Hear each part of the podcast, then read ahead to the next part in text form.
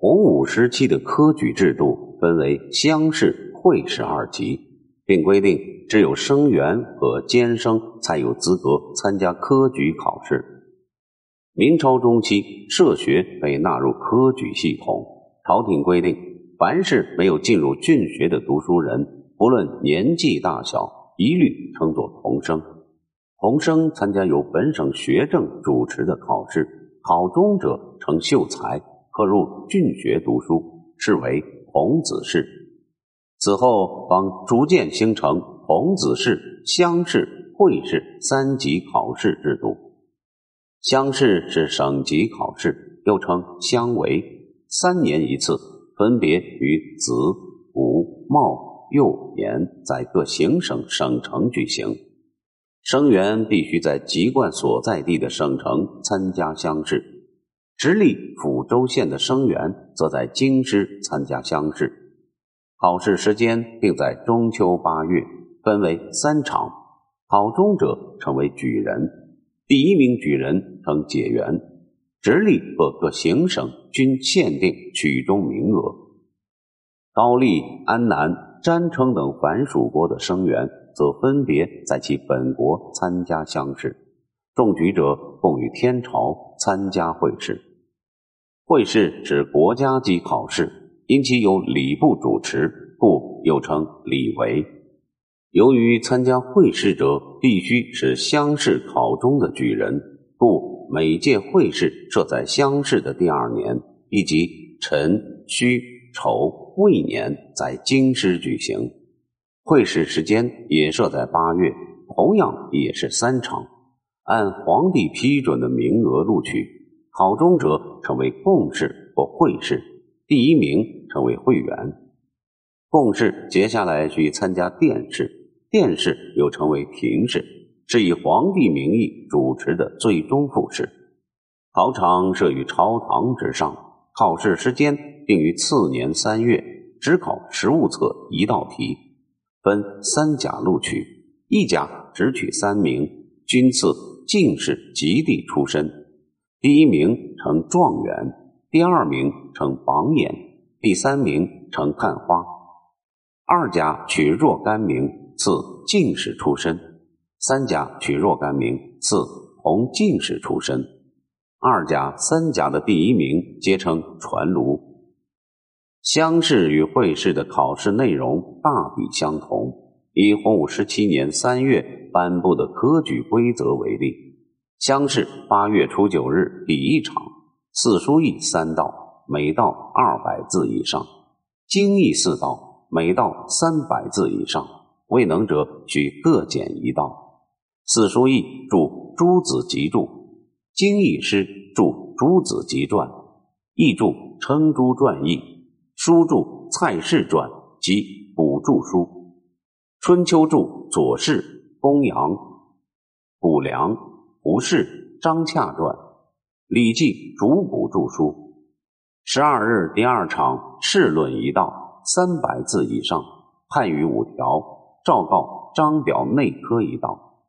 十五日第三场试经史册五道，未能者取减其二，据三百字以上。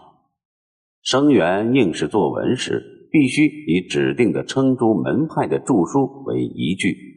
并遵循规定的写作格式，在破题、成题、起讲、入题之后，还要有起、中、后、述四段对偶排比的文字，共计八个部分。这便是与明清科举制度相始终、影响中国文人数百年的所谓八股文。科举考试出现八股文这种办法，据说是朱元璋携刘基共同创制的。其初衷是为了让科举考试与学校教育相衔接，使考试制度更加标准和规范，以便于人才的培养和选拔。然而，凡事有利则必有弊，这种文体容易束缚和禁锢世人的思想。数百年来，又饱受争议和诟病。洪武超的科举一般来讲是乡试难而会试易，原因在于乡试是五属生员彼此之间进行的白热化淘汰赛，而会试则多少有点走过场的味道。故当时民间有金举人迎进士之位。也正因为如此，高中解元已经很令人敬佩。如果某人能够连中解元、会元、状元的三元，则一定会成为被天下人们长久传颂的科场佳话，荣耀乡里，光显先人。中洪武一朝连中三元的人叫许官，他也是整个明朝时期三位连中三元者之一。洪武四年三月，国家在首都应天首次举行会试。朱元璋与奉天殿亲自对会试索取贡生进行测问，共取进士一百二十名。吴伯宗成为明朝首位状元，被授予礼部员外郎之职，于午门外张挂黄榜公布，这即俗称所谓的金榜题名。值得一提的是，此次会试高丽有三位世子参加。其中有一位名叫金涛的世子登第，被授予东昌府安丘县丞之职。建国伊始，由于百废待兴，官员奇缺，朱元璋诏令连续举行乡试三年，所中举人免于会试，直接赴京师听候选官。可是不久，朱元璋发现所录用的这些举人进士，多是些后生少年。他们纸上论治，头头是道，一旦理政府明，却又十分青涩勉强，难以独当一面。朱元璋在郁闷之际，于洪武六年二月下诏停掉科举，复改用检举方式擢拔人才。前面刚刚讲过，检举办法也有弊端，鱼龙混杂、滥竽充数者众。